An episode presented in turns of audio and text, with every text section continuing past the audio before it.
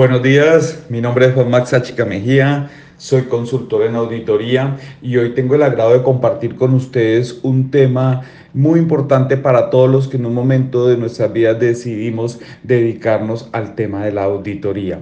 Eh, ese tema es la norma internacional de control de calidad, NIC 1, o por sus siglas en inglés conocida como ISQC1.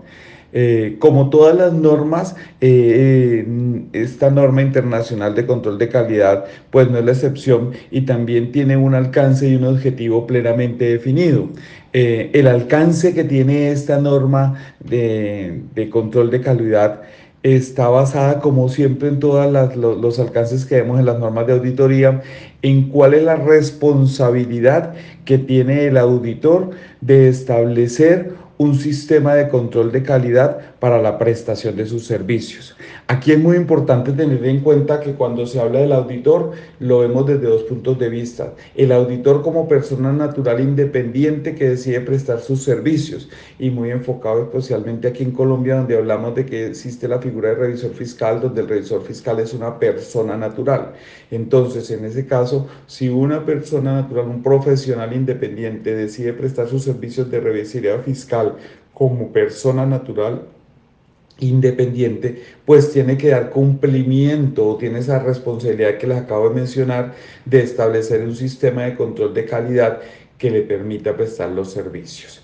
Lo mismo ocurre y también el alcance de esta norma aplica para esas firmas de auditoría que definieron establecer, como les digo, una firma donde tiene uno, dos, tres o más socios, no importa el tamaño de la firma, tienen que establecer un sistema de control de calidad. Entonces, vamos cerrando el tema. La primera parte es cuál es el alcance de la norma. Entonces, el alcance de la norma es eso, establecer la responsabilidad que tiene el auditor de definir un sistema de control de calidad que debe cumplir. Después viene cuál es el objetivo de la norma. Entonces, ¿qué es lo que busca como tal esta norma?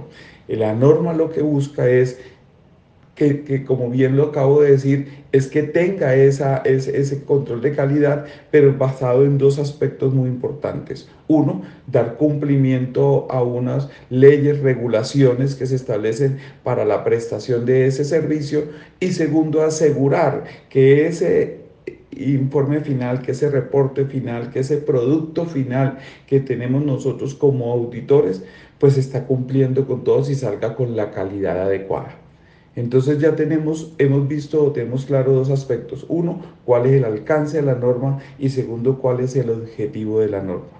Muy importante también la vigencia de la norma. Esta vigencia a nivel, esta norma a nivel internacional, pues viene desde, eh, creo que desde el año 2009 a diferencia de Colombia, que a partir del 2017 es de obligatoria aplicación por parte de todas las eh, firmas de auditoría y el auditor independiente que preste servicios eh, de aseguramiento o de revisoría fiscal. Entonces, eh, ya tenemos claro el alcance, el objetivo y la vigencia de la misma. Lo que quiere decir es que en estos momentos cualquier firma de auditoría o cualquier persona natural independiente que preste estos servicios de auditoría, de revisión, de aseguramiento, pues debe estar aplicando y debe estar dando cumplimiento a la norma internacional de control de calidad llamada NIC 1. ¿Cuáles son los aspectos más importantes que tiene esta norma? Esta norma tiene cuatro aspectos que vamos a verlos de manera general, porque lógicamente son amplios, pero son seis elementos en los cuales se basa la norma. Primero, el liderazgo de la firma en relación con el tema de calidad. ¿Cuál es esa filosofía que tiene ese liderazgo de la firma o ese mismo contador independiente, persona natural, en relación con la calidad?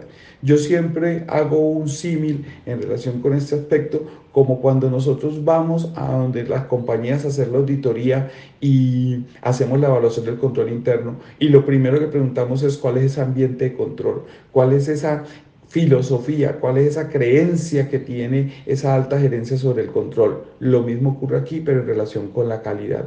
¿Cuál es ese mensaje de calidad que esas, esos socios principales, que, que ese liderazgo de la firma de auditoría, que ese contador independiente persona natural tiene sobre la calidad? Ese es el primer mensaje y el primer elemento de esta norma. Después viene un, segundo elemento que tiene que ver con lo que son los principios éticos. ¿Cuáles son los principios éticos que como profesional o como firma se tienen establecido? Y muy enfocado puntualmente también al tema de la independencia. Es muy importante que seamos independientes en todo sentido del trabajo que vamos a hacer, de, los temas familiares, de los temas financieros. Entonces, aquí hay un elemento muy importante, es cómo tenemos un tema de ética, integridad y de independencia para prestar nuestros servicios. Después viene un tercer elemento que tiene que ver mucho más con riesgo y es la aceptación o continuación de un cliente. Nosotros como auditores, ya sea como firma auditoría o como profesional independiente, tenemos también que hacer un análisis de riesgo. Nosotros con quién nos estamos relacionando. Nosotros podemos prestar un servicio, tenemos todas las capacidades para prestar un servicio. Eh, ¿Qué, qué, qué due diligence o qué trabajo hacemos para, para asegurarnos que con las personas que nos estamos relacionando no nos van a poner en riesgo? Digamos que ese es un aspecto que lo vemos eh, de manera muy tangencial, pero al final cuando vamos, tenemos una situación o un posible litigio, es cuando decimos eh, o, pensamos los dolores de cabeza de no haber hecho ese proceso de manera adecuada en el momento oportuno. Entonces esos procesos de aceptación y de continuación de clientes es clave y es lo que nos está estableciendo una norma. Y nos dice, definan unas políticas, definan unos procedimientos que les permitan asegurar de que esos servicios pueden llegar a buen fin. Después hay otro elemento muy importante que tiene que ver el recurso humano. El recurso humano para nosotros es clave. El recurso humano es, es el principal activo de una firma auditoría y en el caso de una persona natural pues es el mismo como tal. Entonces es como nosotros estamos estableciendo políticas y procedimientos para el mantenimiento de ese recurso humano en cuanto a capacitación, en cuanto a su evaluación de desempeño, en cuanto a, a que tengamos el recurso necesario. Entonces ese es el cuarto elemento eh, que, vemos en la norma. El quinto elemento tiene que ver con la ejecución del trabajo como tal. ¿Cuáles son las políticas y procedimientos que se han definido como firma o como profesional independiente para ejecutar un trabajo de calidad? Miren que los otros estaban más en un proceso más global. Aquí ya vamos al trabajo como tal, establecer políticos. Tengo clientes especiales donde yo requeriría un segundo socio o una persona que me apoye. Tengo algún tema importante en idea de que yo tenga que hacer alguna consulta por un tema específico y yo tenga un procedimiento para ese tipo de consultas. ¿sí? ¿Cuáles son los pasos o, o procedimientos que yo he establecido para hacer la auditoría? A eso se refiere con la ejecución del trabajo.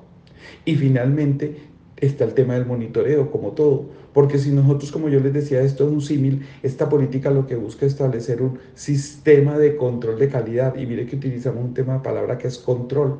Entonces es lo mismo, vamos a hacer un monitoreo de este control. Entonces tenemos que hacer un seguimiento de que todas esas políticas y procedimientos que yo como firma o como profesional independiente establecí, pues se están dando para lograr ese objetivo final que es dar cumplimiento a leyes y regulaciones que establecen la prestación de mi servicio y segundo, asegurar que los informes que yo emito como firma auditoría o como profesional independiente, pues están de acuerdo con unas políticas de calidad que yo he establecido.